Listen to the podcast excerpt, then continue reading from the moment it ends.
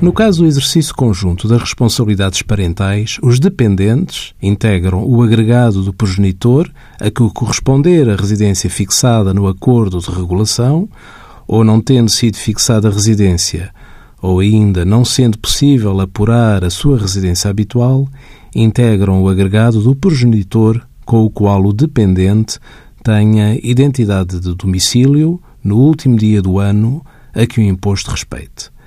Esta indicação na folha de rosto da modelo 3 de IRS é importante na medida em que os dependentes não podem fazer parte de mais do que um agregado familiar, nem integrando um agregado familiar podem ser considerados sujeitos passivos autónomos.